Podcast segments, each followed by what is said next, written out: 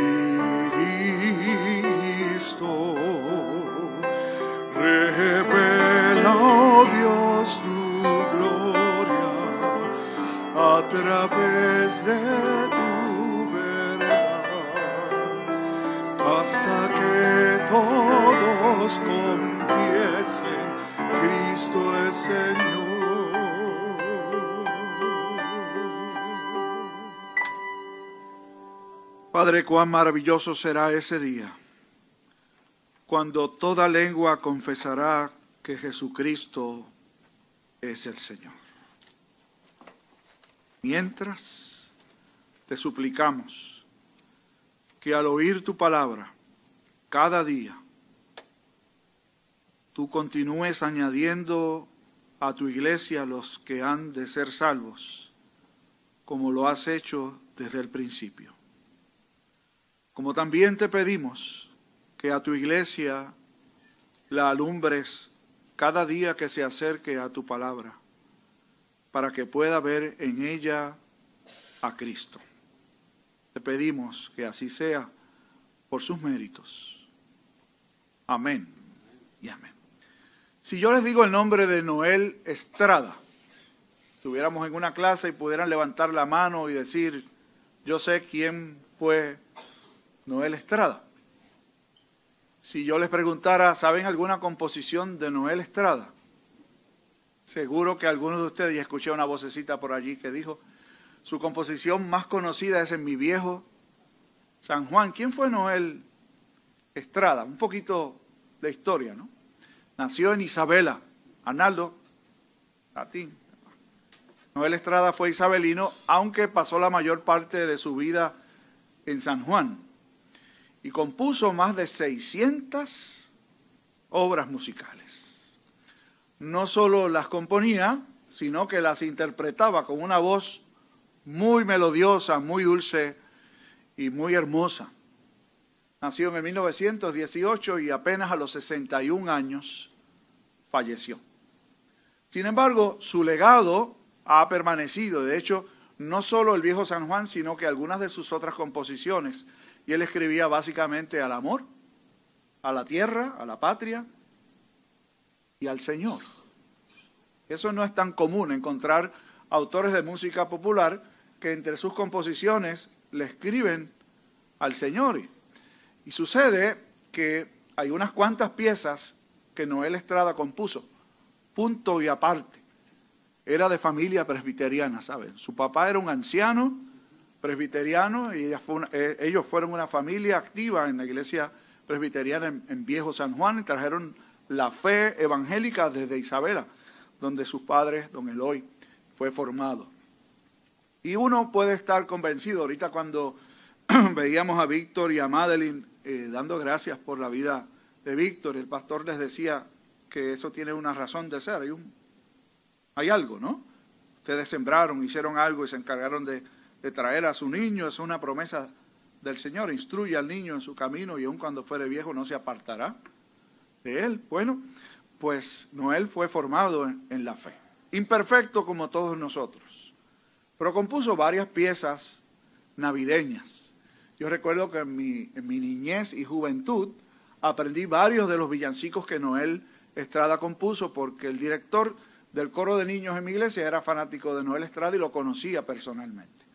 Y si yo les digo, llévame a ver a Jesús, ¿la compuso Noel Estrada? Si les digo verde Navidad, la compuso Noel Estrada. Si les digo el villancicos, el, el, el pastorcillo ciego, la compuso Noel Estrada.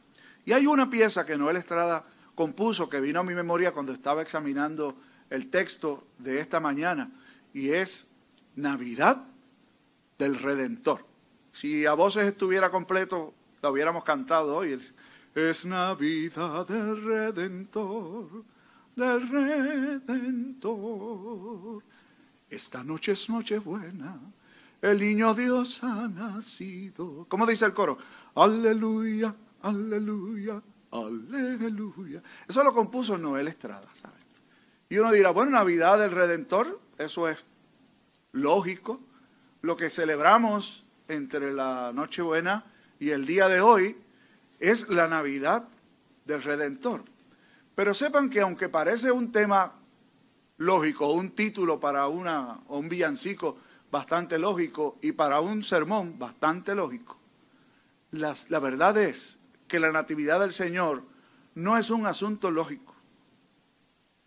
Y aunque la mayoría de Occidente se celebra ayer y hoy la Natividad del Señor, y ni hablar en nuestro país, ustedes saben que son no es Navidad, son las Navidades, porque empezamos en noviembre y hasta, hasta la fiesta de San Sebastián estamos trullando. Y yo no tengo nada en contra de eso, ¿saben? Yo creo que la cultura tiene que servir al Señor, no la iglesia servirse de la cultura.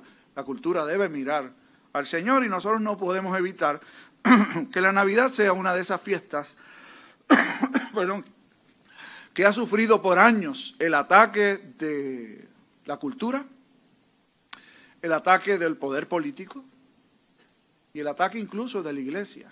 Los primeros debates en torno a la natividad de nuestro Señor surgieron dentro de la iglesia, para que usted lo sepa.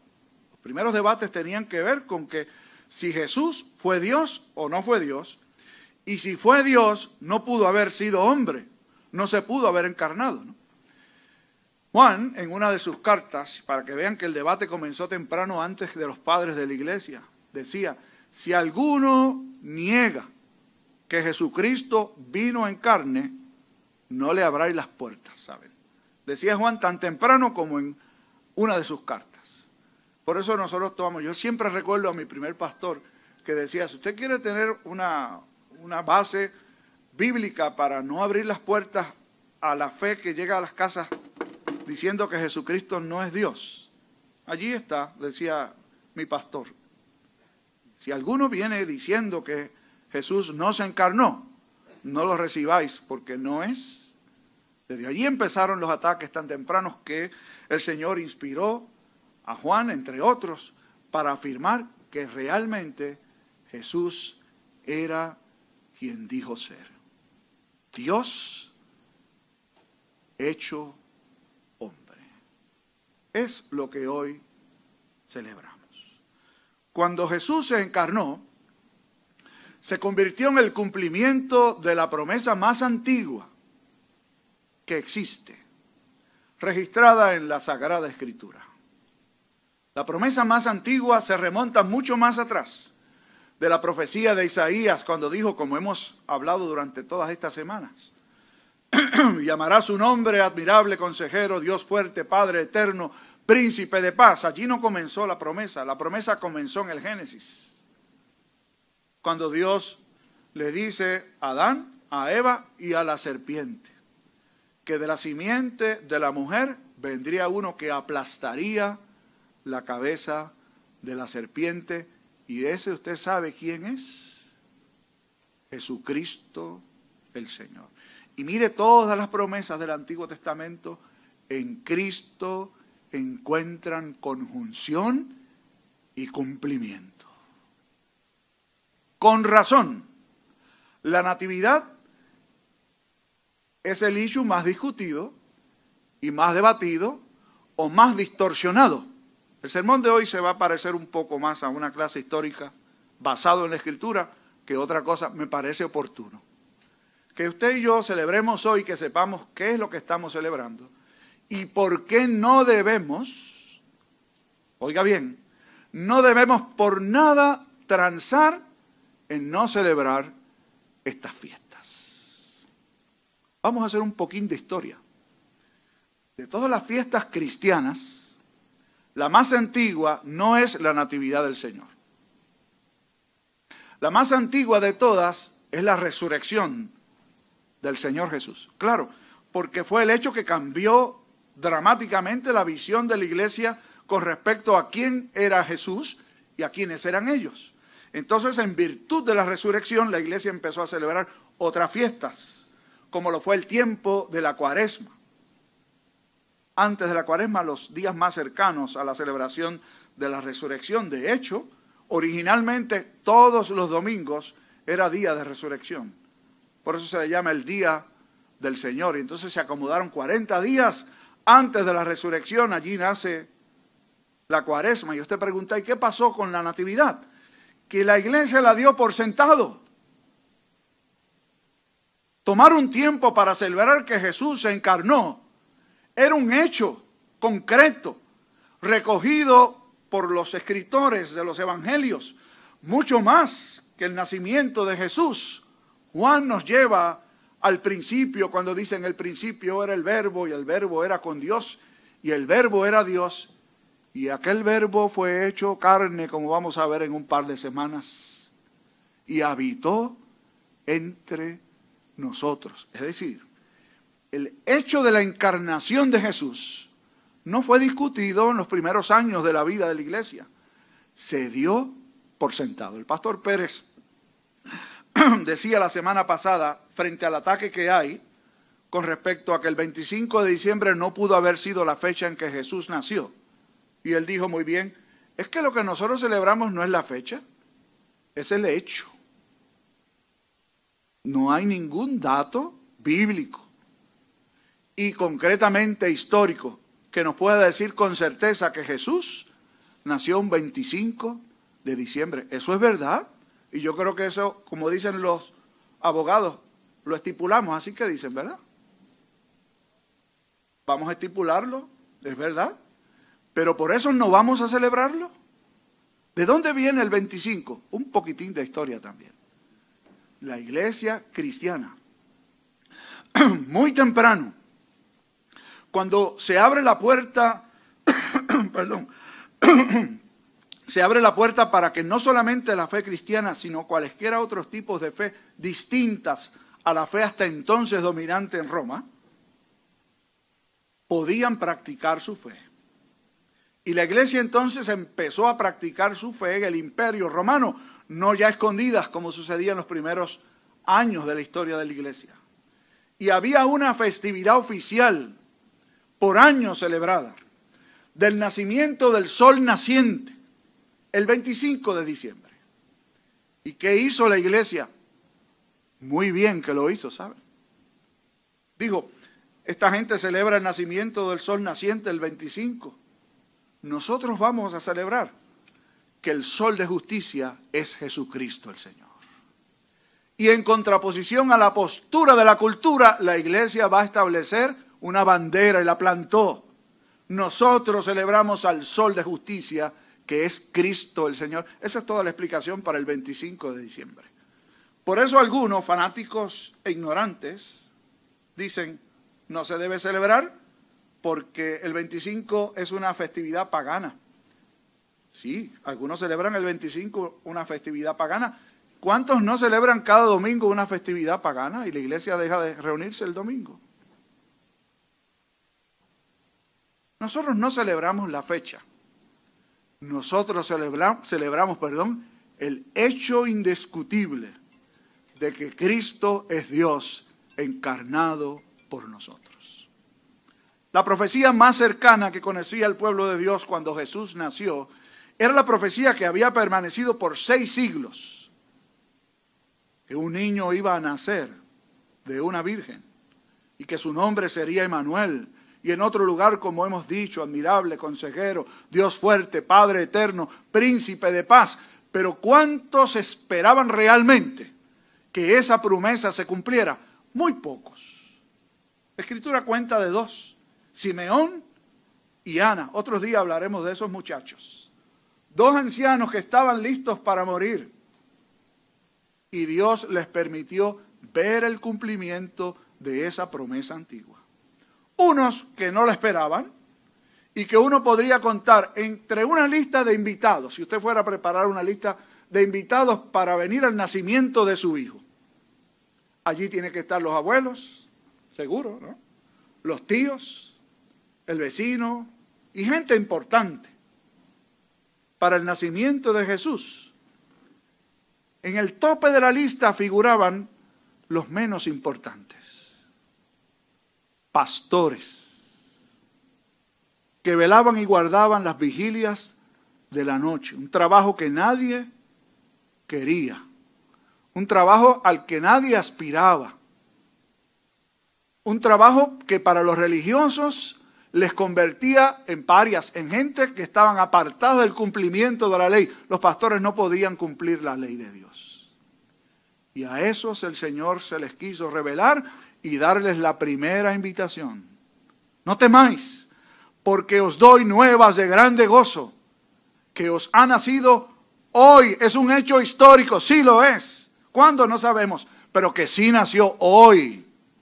Os ha nacido un Salvador que es Cristo el Señor. Esa es la noticia que los pastores necesitaban oír. Esa es la noticia que todo el mundo necesita escuchar hoy. Ha nacido el Salvador y ese es Cristo el Señor. Los primeros ataques decía que venían de dentro de la iglesia. Otros ataques luego surgieron como parte de la cultura y de la lucha política de derechos de las luchas religiosas. Y ha tenido muchos ataques en la historia. En el tiempo nuestro, los mayores ataques contra natividad vienen de la sociedad y la cultura que insiste por el pluralismo de que hemos sido dominados por una idea por muchos siglos, la idea cristiana, la fe cristiana, y hay que combatirla. Hay que dar espacio para que cada cual celebre lo que le parece que es correcto. Esa es la lucha de hoy. Y lo peor de todo no es que eso exista, porque uno puede esperar que los enemigos de la fe, desde luego, ataquen la fe y no quieran que la iglesia celebre el hecho indiscutible de la encarnación del Señor. Lo peor de todo es que un sector de la iglesia se ha puesto de acuerdo y combate la natividad del Señor de distintas maneras. Una de ellos diciendo, como decía hace un rato, que como no fue el 25, no celebro Navidad. Y otros poniéndose de acuerdo con la cultura diciendo, bueno, yo celebro que Jesús nació, pero también tengo que celebrar que otras religiones tienen otros caminos para llegar a Dios e invitan imanes musulmanes para sus fiestas y sus celebraciones. Iglesias, bueno, o grupos que se llaman iglesias, que para mí son clubes sociales y son enemigos de la fe del Señor. La iglesia no puede darse el lujo de negociar sus bases, sus principios y sus fundamentos. Hoy celebramos la natividad del Redentor y eso, repito, no se puede negociar. Si algún día apareciera un pastor en esta iglesia, o un maestro, o un líder, que viene con esa historia de que no vamos a celebrar Navidad porque no nació el 25, si es pastor, yo les pido que por favor reúnen al consistorio pronto y hagan una reunión congregacional y lo inviten a irse a hacer otra cosa que no sea pastorear la iglesia. Ustedes se ríen, pero eso no, es, no, es de, no, da, no da risa, ¿saben? Eso es lo que la iglesia tiene que hacer. Yo conozco una que llamó al pastor a capítulo, le dijo, pastor, lo que usted está enseñando aquí no cuadra con lo que es la fe histórica de la iglesia. Recoja sus bártulos y váyase. Y lo convencieron y se fue. No conozco muchas que hagan eso, pero sabe que eso es lo que tenían que hacer. Y si es un maestro de escuela dominical y pone en juego la naturaleza de Jesús, divina y humana, sáquelo de allí. No permita que enseñe y envenene a la congregación. Si es un maestro de niños, mucho peor. A los niños hay que enseñarles lo que la escritura enseña. La fe histórica de la iglesia. Hoy celebramos que Cristo es la encarnación de Dios para nuestra redención. Leí una historia con la que quiero concluir. Es un hecho verídico. Un hombre eh, enemigo de la fe se encontraba escuchando la radio el día de Navidad, hace mucho tiempo. Estaba en el porche de su casa, en el balcón de su casa. Y allí escuchó un corto mensaje sobre la Navidad y decía, usted seguramente hoy está en su casa celebrando con su esposa, sus hijos, su familia, tiene un buen, un buen carro, tiene una buena casa, tiene todos estos adelantos que, que existen hoy día y probablemente a los pies suyos está un perro. Y ese era el retrato de este señor, ¿saben? Que estaba escuchando la radio. Tenía un perro a sus pies, leal. Y el que estaba en la radio decía, imagínese usted que su perro y todos los perros del vecindario le han descubierto una condición que necesita ser atendida, pero ellos tienen que someterse al proceso. ¿Qué usted haría? ¿Se convertiría en un perro? ¿Lamería como ellos? ¿Comería las cosas que comen los perros? ¿Estaría dispuesto usted a pasar buena parte de su vida meneando el rabo a expensas del dueño? Aunque esto parezca rudo, decía el hombre en la radio, Jesús hizo eso y mucho más. Se hizo como uno de nosotros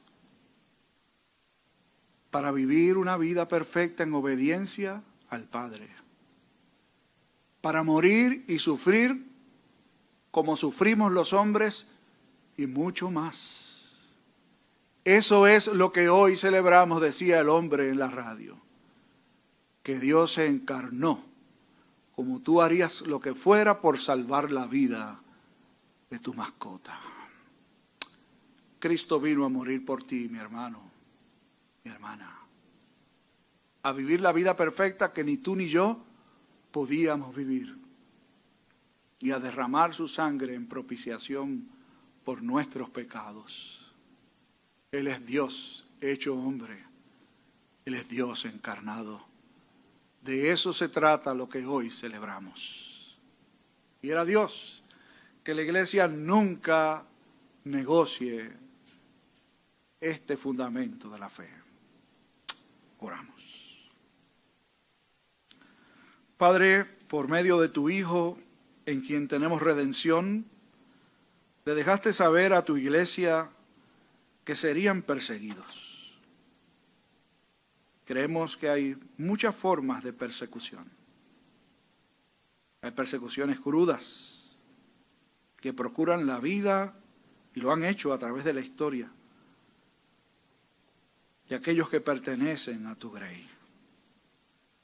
Pero hay otras formas de persecución mucho más sutiles que nos invitan a quitar algunas cosas que no nos parecen, que se ajustan a lo que es nuestro parecer.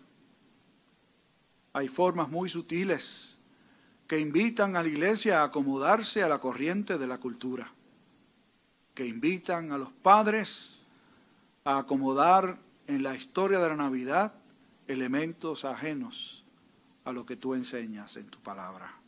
Hoy te pedimos que nos permitas recuperar el valor de la encarnación de tu Hijo Jesús y que nos dejes honrarle con vidas de entrega obediente a Él. Y que podamos anunciar al mundo que ha nacido el Salvador. En su nombre oramos. Amén.